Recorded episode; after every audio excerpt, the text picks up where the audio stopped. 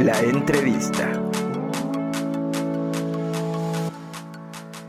De venderles como nuevos materiales, o sea, también la prueba de materiales que tuvimos que hacer para llegar a lo Aquí sabemos poquito del mezcal y lo hemos dicho siempre. ¿Qué es una denominación de origen? Y es que además pues somos amigos desde hace mucho tiempo y me da gusto que te esté yendo tan bien, gracias. Las verduras, así, de por sí era una recomendación que muchos lo pasamos por alto, lo pasamos porque así somos muchos mexicanos. Claro. Y preocupados, bastantemente preocupados por el asunto. ¿Pero te has sentido amenazado por esta situación? ¿Cómo estás, mi estimado amigo? No, hombre, yo feliz de que nos tomes la llamada, compañero. Término en inglés que significa noticia falsa. Es una noticia que se difunde a través de las redes. Gracias por estar aquí porque eres actriz y además eres muy, muy talentosa. ¿Soñabas con esto cuando eras pequeña? La 3, que es operaciones de operaciones concretas, es de 5 a 9 años. ¿Qué pasó? Nos colgó, no es cierto, es broma. Nos colgó el teléfono, ya ni modo. ¿no? Mucha paciencia y confianza en lo que, en lo que estamos haciendo como, como adultos. Y como ¿Hace papás. cuánto que, que no, que no puedes ver a tus padres? ¿Hace cuánto que no tienes contacto con El ellos? mezcal poblano, Puebla también produce muy, muy, muy buen mezcal desde hace mucho tiempo. Para poder ayudar a la población a estar desinformados en función del COVID-19. Por eso, a ver, no te me enojes, vamos a calmarnos y seguimos con la entrevista, por favor. Que lanzan, que incluso ya están en tendencia. ¿Qué tanto puede afectar nuestra imagen pública?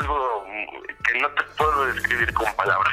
No, claro, claro que no. Es como es en este caso el mezcal, que no se tenía arraigado en, en todos los estados, digamos. Y pues para, vaya, para empezar, que nos cuentes quién eres, qué haces, desde ¿Cuál es el miedo más grande que tienes? Está del otro lado y me da muchísimo gusto eh, recibir en la línea telefónica. El secretario de Salud, eh, Alonso Pérez Rico, eh, pues daba cuenta hasta el día de ayer.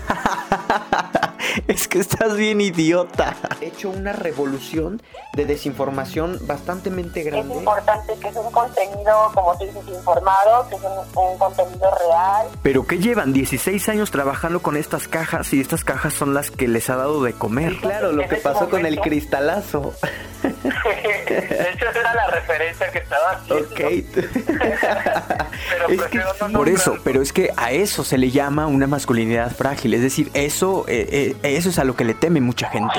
Hola, ¿qué tal, Oliver? Un gusto saludarte y, por supuesto, también saludar a tu audiencia y a todo el equipo que conforma tu programa. Enterarte que hay un desabasto, pues no es tan complicado porque tienes la posibilidad económica para Y viajar. hay dos tipos de inversionistas. El inversionista a corto plazo, que es el que le conviene vender Más de 50 millones de mexicanos eh, no tienen acceso a agua segura. Recuerda que todos los días de lunes a viernes tenemos una entrevista con invitados especiales. Gracias.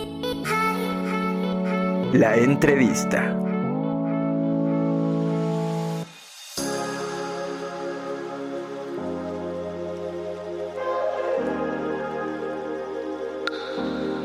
Eh, me comenta producción que ya tenemos listo el enlace telefónico eh, directamente con Tamara Blanca. Ella es una, eh, una activista en función del feminismo en Puebla. Eh, yo le agradezco bastante que me haya tomado la llamada. Tamara, ¿cómo estás? Buenos días. Oliver, buenos días, muchas gracias. Gracias por invitarme. No, de verdad, gracias a ti por tomar la llamada. Eh, yo sé que en esta cuarentena andas bien ocupada. Pues mira, pero pero nunca nunca para este tipo de, situaciones, ¿no? de, asuntos. Oye, pues es que es verdaderamente lamentable. Yo eh, te, te pedí de favor que nos ayudaras con esta conversación porque es hablar. Aquí tratamos en muchas ocasiones de tocar de manera regular el asunto eh, de la violencia intrafamiliar, ¿no? Del abuso hacia la mujer. Pero desde que inició el asunto de la cuarentena, nosotros tuvimos la posibilidad de tener aquí algunos invitados e invitadas de manera en particular que nos ayudaban a explicarnos, quizá a predecir algo que está sucediendo en este momento y es el aumento de la agresión hacia la mujer, el mayor tiempo que iban a pasar las mujeres con sus agresores. ¿Qué es lo que más nos debe de preocupar de esta situación, Tamara? Pues mira, eh, creo que, que siempre nos tiene que preocupar esta situación y que ha sido invisibilizada porque es un tema que nos incomoda como sociedad. ¿no? Es un tema que incomoda saber que, hay casos en donde el principal agresor, y está totalmente comprobado ante las encuestas, el principal agresor siempre es alguien en casa, ya sea llámese abuelo, padre o tío, primo. ¿no? Entonces, aquí la alarmante es una, eh, no, no todos están denunciados, no todas pueden denunciar precisamente porque el agresor está ahí y lo tiene las 24 horas y la pueden controlar, ¿no? Ese sería un primer caso. No estamos, a pesar de que las cifras se han elevado, eso no quiere decir que estemos viendo las cifras correctas. Eso es una, porque sabemos que hay más. Otra, sabemos que los protocolos de violencia de género no están funcionando de la manera adecuada y que muchos de los grupos feministas están eh, creando, generando algunos proyectos en donde puedan ayudar a estas mujeres porque no se está respondiendo de la manera adecuada. Eh, este tipo de casos no solo se está detonando en, digo, hablemos de violencia, estamos hablando de muchísimos tipos de violencias, que muchas veces pensamos que la violencia es solamente golpes, ¿no? Pero también está la violencia psicológica y entre ellos también hay otros, ¿no? Que son otros tipos de violencia que han sido también muy minimizados. En este caso sería también el ciberacoso. El ciberacoso también está, este, se, se ha elevado los índices como no tienes idea durante estos días. Entonces, este es un detonante, la cuarentena es un detonante para empezar a ver que se, que se va a aumentar todo tipo de violencia psicológica, psicológica, física. Lamentablemente, pues los feminicidios, llevamos 299 feminicidios en esta cuarentena. Entonces creo que, que pues es un panorama muy grave y que realmente no se está visibilizando todos estamos viendo directo a la, pues al, contingente, a la pandemia, ¿no? Y realmente los medios tampoco están hablando de estas situaciones, son muy pocos que están abriendo este espacio. Claro. ¿Cuántos eh, feminicidios dijiste, el número? 299. Miren, eh, vamos a poner este escenario. El, el COVID-19 está matando, es que además ya sabes que la cifra cambia continuamente, pero vaya, poniéndolo en comparación con el COVID, estamos teniendo la misma pandemia, es la misma pandemia en el asunto, nos está dejando casi, si no es que más muertas, vaya el, abuso hacia la mujer, eh, los feminicidios que el virus. No, no, no, estoy diciendo, vaya, que vamos a tener que, eh, que, quitarle la atención al virus, porque tendríamos que hacerlo, ¿no? Pero, ¿a, ¿a, quién, Tamara Blanca, a quién podría de pronto, es decir, a quién le interesa que no se conozcan estos números, Tamara? al sistema. Estamos hablando de un sistema en general, porque yo no voy a, señalar únicamente a, las instituciones gobierno, institución educación. Estamos hablando también de la institución familia, porque muchas veces las personas que cubren a estos agresores son son los mismos miembros de la familia. Y no solamente estoy hablando de hombres, sino también estoy hablando de mujeres, porque existen demasiados tabús y qué va a decir la sociedad si se enteran que mi papá es el que acosa, el tío es el que acosa, el primo es el que acosa, entonces la misma familia encubre estos delitos.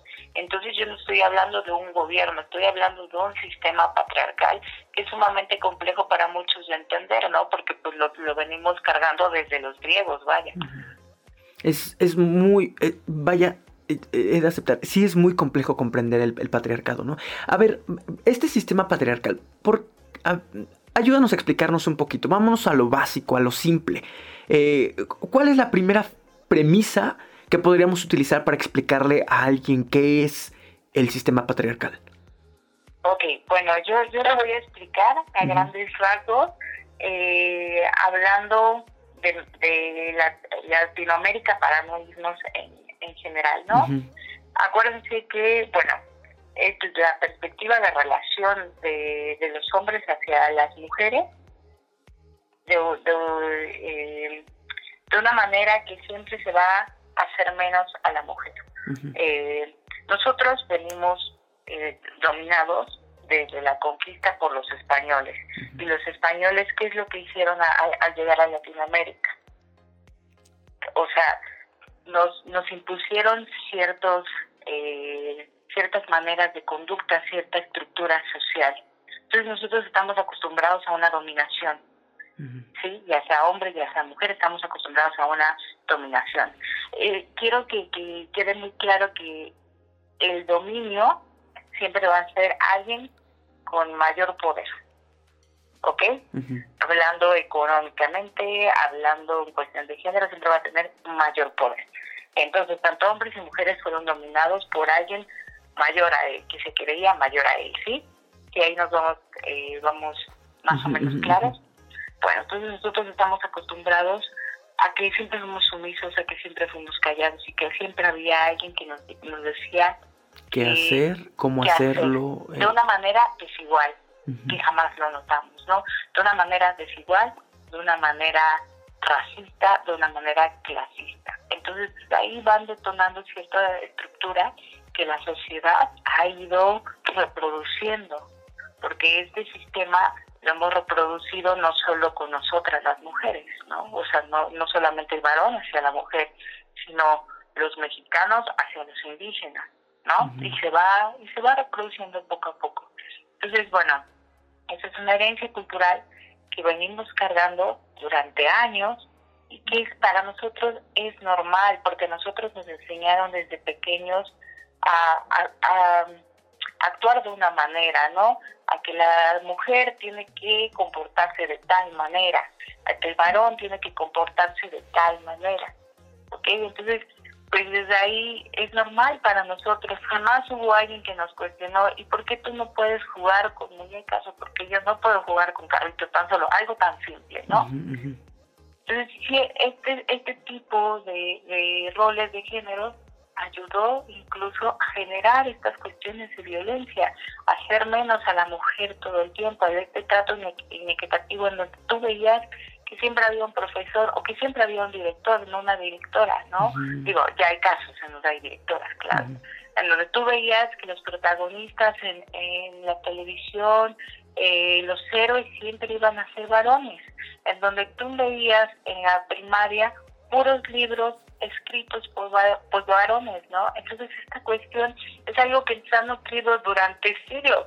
Es muy complejo romper con esta estructura y decir, oigan, aquí hay algo mal, porque cuando tú dices, oigan, aquí hay algo mal, el que la que es rara eres tú, no la sociedad, la que está mal eres tú, no la sociedad, porque ¿por qué, hoy, ¿por qué voy a decir que algo está mal si mi mamá y mi papá me criaron de esa manera, ¿no?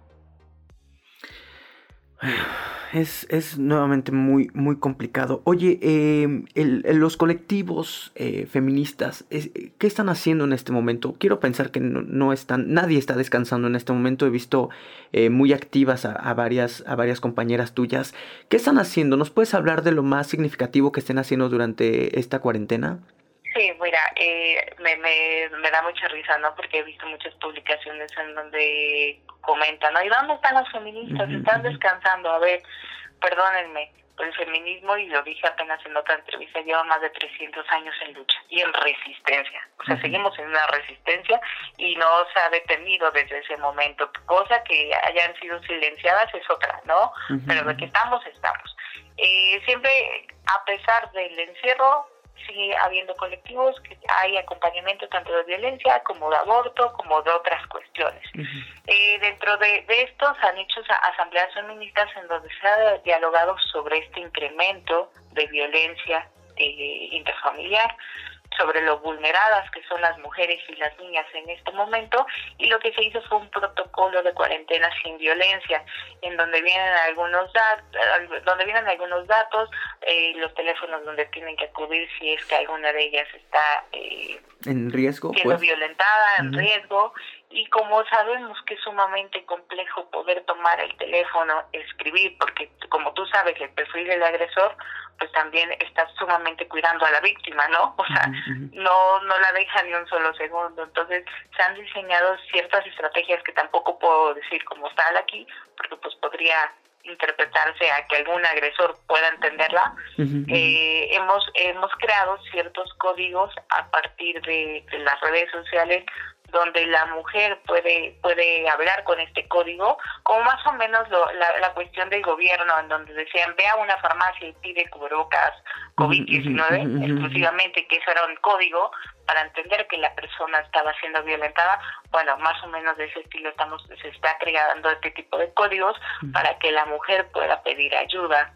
Eh, aquí es importante que no solamente es es que la violentada tenga que, que acudir a estas instancias. Uno como persona, como vecino, si está escuchando o si está observando algún tipo de violencia, tendría que llamar. porque muchas veces es más fácil denunciar al vecino que tiene música, que está en la fiesta, a los gritos de, de la vecina que está pidiendo ayuda. Entonces creo que ahí también es importante que nosotros nos involucremos en este tipo de cuestiones. Oye, me acuerdo que en alguna ocasión eh, tú también me hacías el favor con una entrevista y me decías algo que te juro no se me ha olvidado a mí. Yo decía es que, pues igual y si estos eh, eh, colectivos feministas, este, este grupo de mujeres que trabajan en función del feminismo, pues si siguen trabajando, o sea, era mi idea. Yo dije, bueno, si siguen trabajando, eventualmente van a haber un cambio, es decir, no sé, a sus 30, 40, 50 años. Y yo me acuerdo, y vuelvo a repetir, no se me va a olvidar que me decías, es que te juro, Oliver, que nosotras no vamos a ver ese cambio.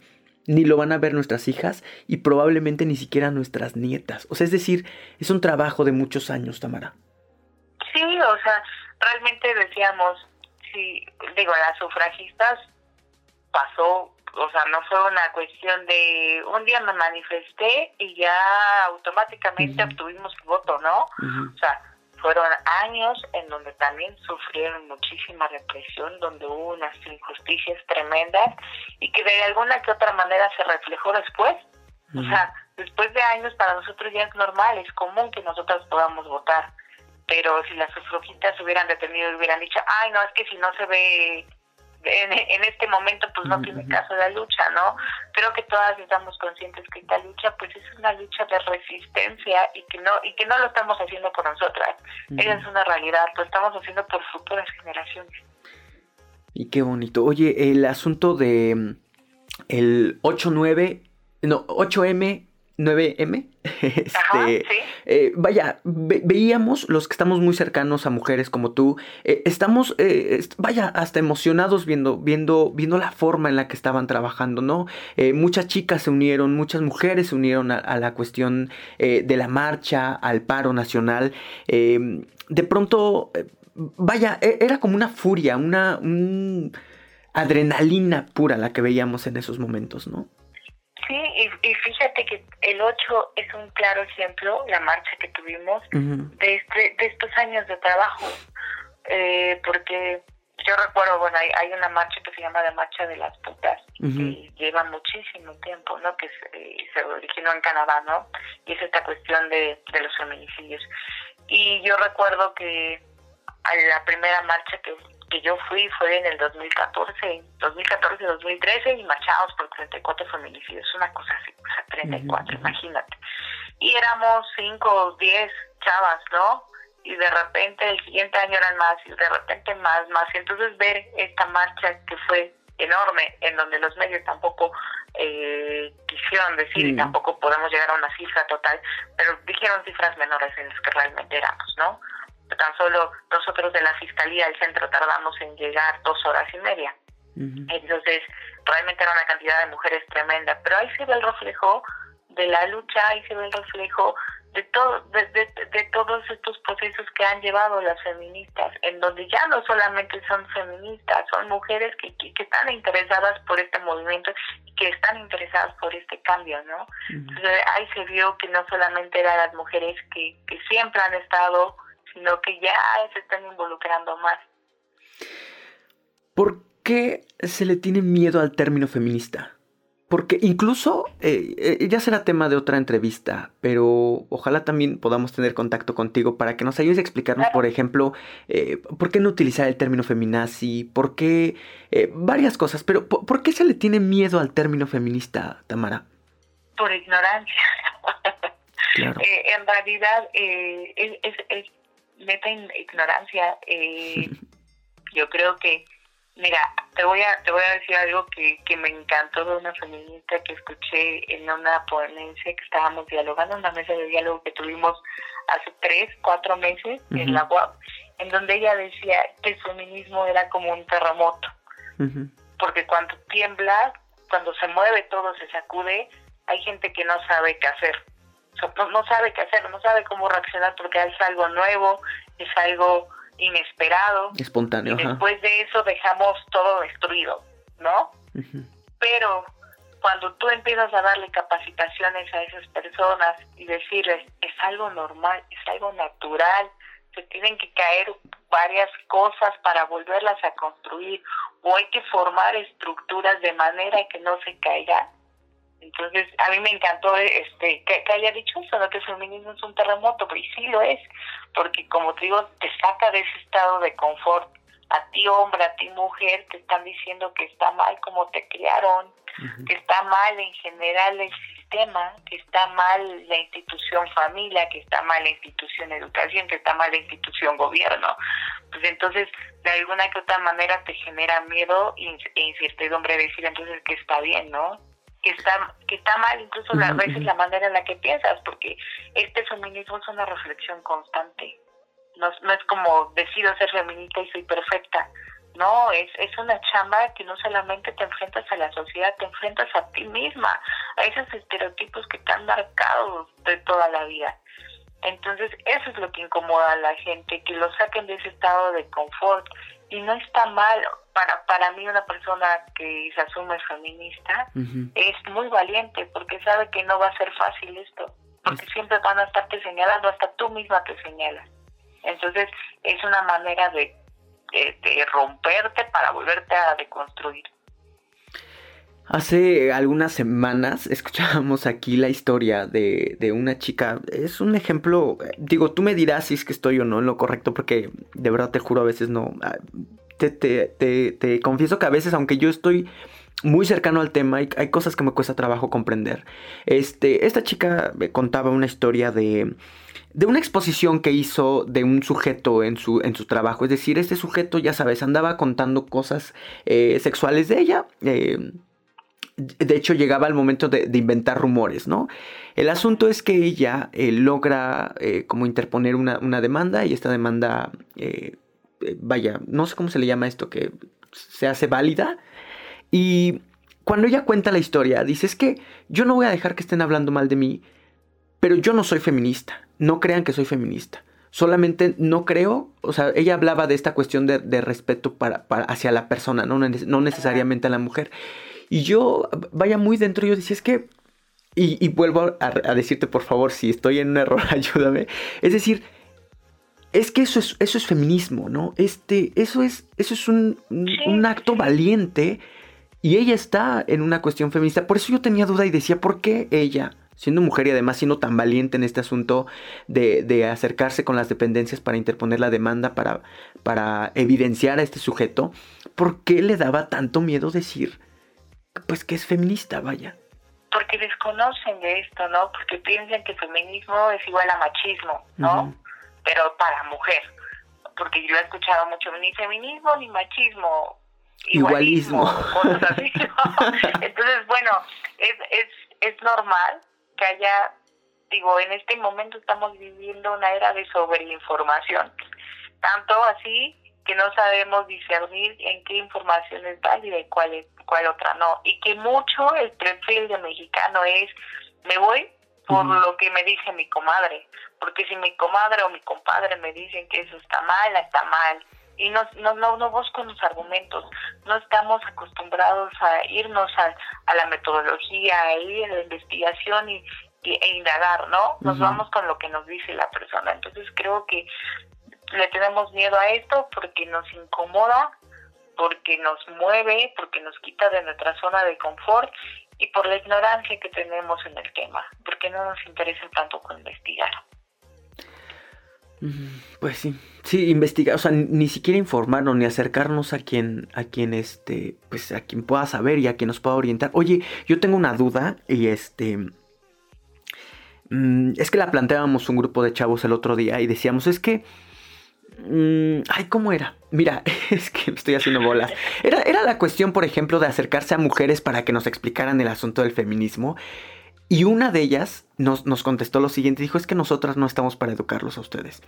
Si ustedes quieren, sí, no, no, no, y yo te juro, es que te juro que a veces es como, eh, es decir, es duro. sí, claro, es muy duro. Saca de onda, ¿no? Sí, mira, lo que pasa es que también llega un momento en donde, te, te voy a dar un ejemplo, ¿no? A mí me, me pasó, yo ya no doy acompañamientos porque no estoy preparada psicológicamente para dar un acompañamiento de violencia me pasan mis primeros acompañamientos en donde pues te involucras tanto y no es que sea una persona egoísta, sino que yo no estoy preparada aún para, para dar acompañamiento si yo no estoy fuerte, no puedo sostener a alguien más, ¿no? Entonces yo estaba sumamente eh, sensible por esta cuestión del acompañamiento, porque es enterarte de, de, violación, de, lo que le hizo y darle fuerza a tu compañera, ¿no? Entonces, una, es eso. Luego, pues ya sabes, irte enfrentando con el machismo del día a día, que sales, que te acosan, que porque ese es un día normal, ¿no? Mm. Que te acosan, que ya llegas súper enojada, frustrada, llegas con el colega y el colega te hace un comentario súper machista, etcétera. Y todavía llegas a tus redes sociales y te escribe alguien y te dice, te exige, porque ni siquiera te lo pide, ¿no? Ni siquiera es de como tú, oye, yo tengo una duda y pues pasa esto, no, te exige. A ver, explícame, ¿por qué? Y te los dedos, a ver, explícame qué es esto. Oye, tienes internet, sabes leer, o sea, entonces, ¿cuál es el problema? ¿Cuál es el impedimento, no? Entonces, es, es esta cuestión, ¿no? Porque, porque el material lo hay, las investigaciones, muchísimas hacemos investigación con enfoque de género, videos hay, entonces creo que es esta cuestión, ¿no? Digo, yo yo soy un poco distinta porque pues soy soy docente y bueno, cuando se acerca a mis alumnos es de otra manera, ¿no? Pero creo que sí, el mexicano está acostumbrada a, acostumbrado a que todo le sirva. Entonces, tú, feminista, me tienes que explicar porque yo soy varón y te, te estoy dando una orden, ¿no? Entonces, es esa cuestión. Nosotros no estamos para lo que estamos generando protocolos para nosotras a causa de lo que hacen algunos, ¿no? Y todavía esos quieren que le lleguen y les expliquen, pues es esa cuestión, ¿no? Oye, justamente, que tocas este tema, ¿cómo le haces, por ejemplo, tú, eh, eh, no sé si incluso puedas hablar por varias de tus compañeras, eh, para lidiar con este asunto? Es decir, Vaya, el coraje se siente en el estómago, se siente en el cuerpo, se siente en la cabeza, se siente en todos lados.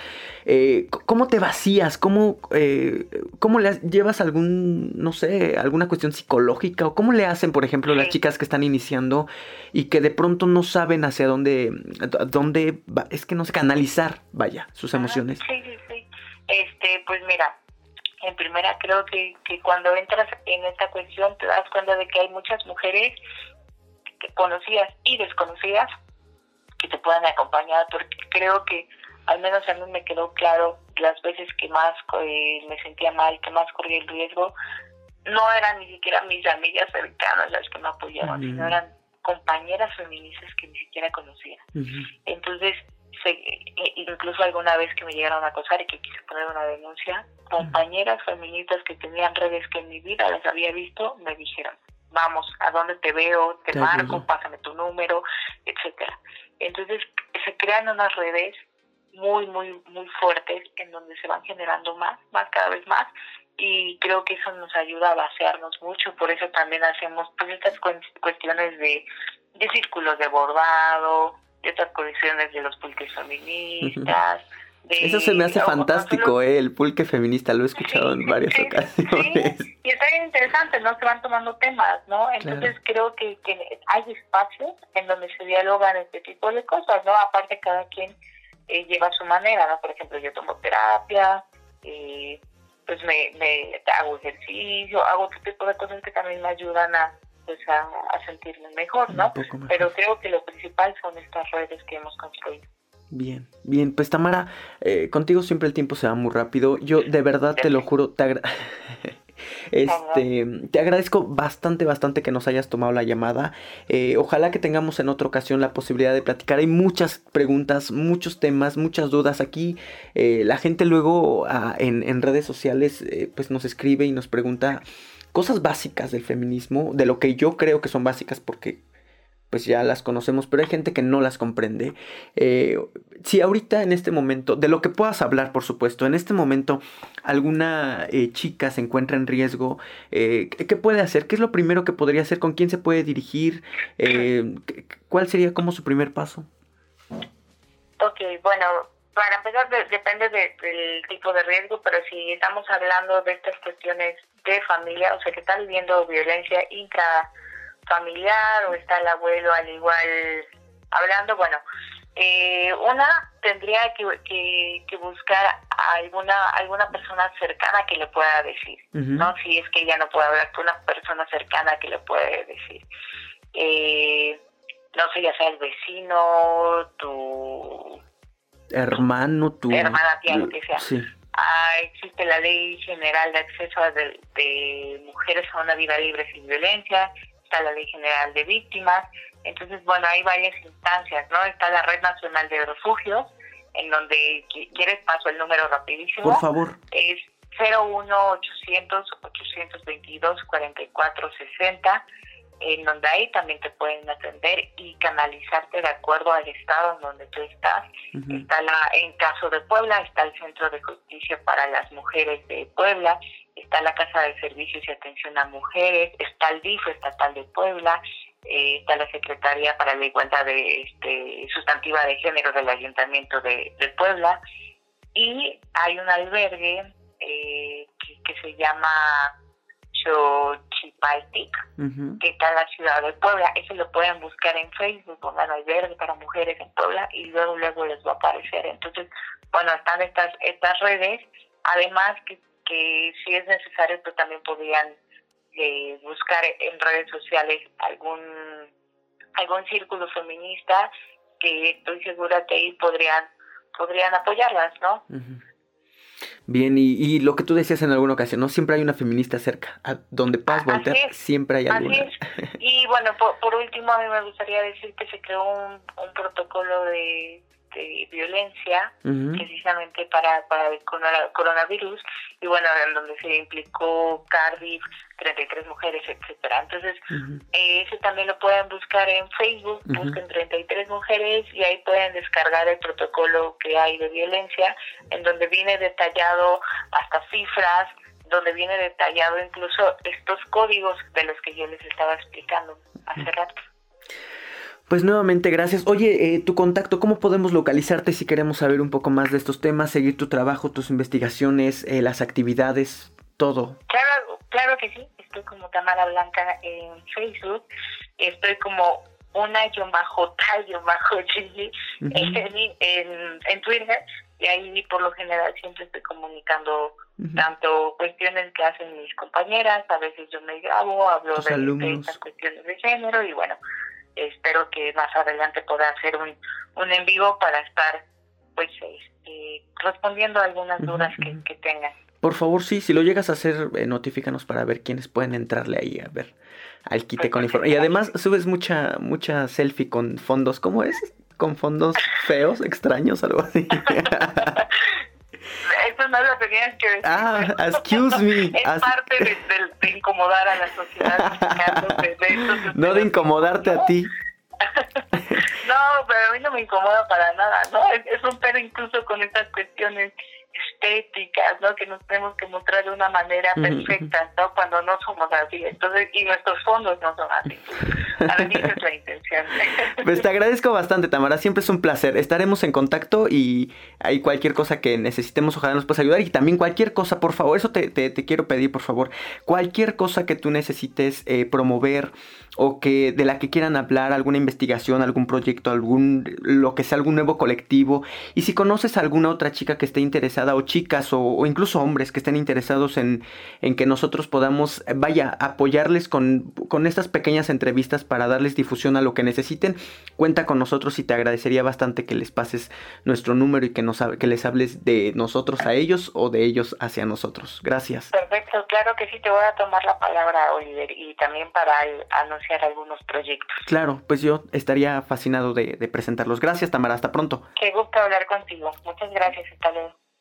Ella fue Tamara Blanca, nos ha estado ayudando con cuestiones de feminismo, explicándonos particularmente la situación que estamos viviendo en este país en cuestión de agresión, eh, de maltrato, de violencia hacia la mujer en, sus diferentes presentaciones, vaya, en sus diferentes matices. Eh, pueden encontrarla en Facebook como Tamara Blanca, síganla en sus redes sociales, eh, es muchísimo trabajo el que ella y otras mujeres tienen y yo quiero pedirles además que si nos pueden hacer el nombre favor, vayan a nuestro canal de Facebook, a, nuestro canal, a nuestro, perdón, a nuestra fanpage en Facebook, en Twitter, en Instagram, que busquen nuestro canal de YouTube y que además escuchen esto, ya estamos en Spotify, vayan y escuchen las entrevistas completas con hombres y con mujeres con quienes hablamos siempre de temas interesantes para todos ustedes. Estamos trabajando con mucho cariño. Yo soy Israel Oliver, vamos a una pausa y regresamos.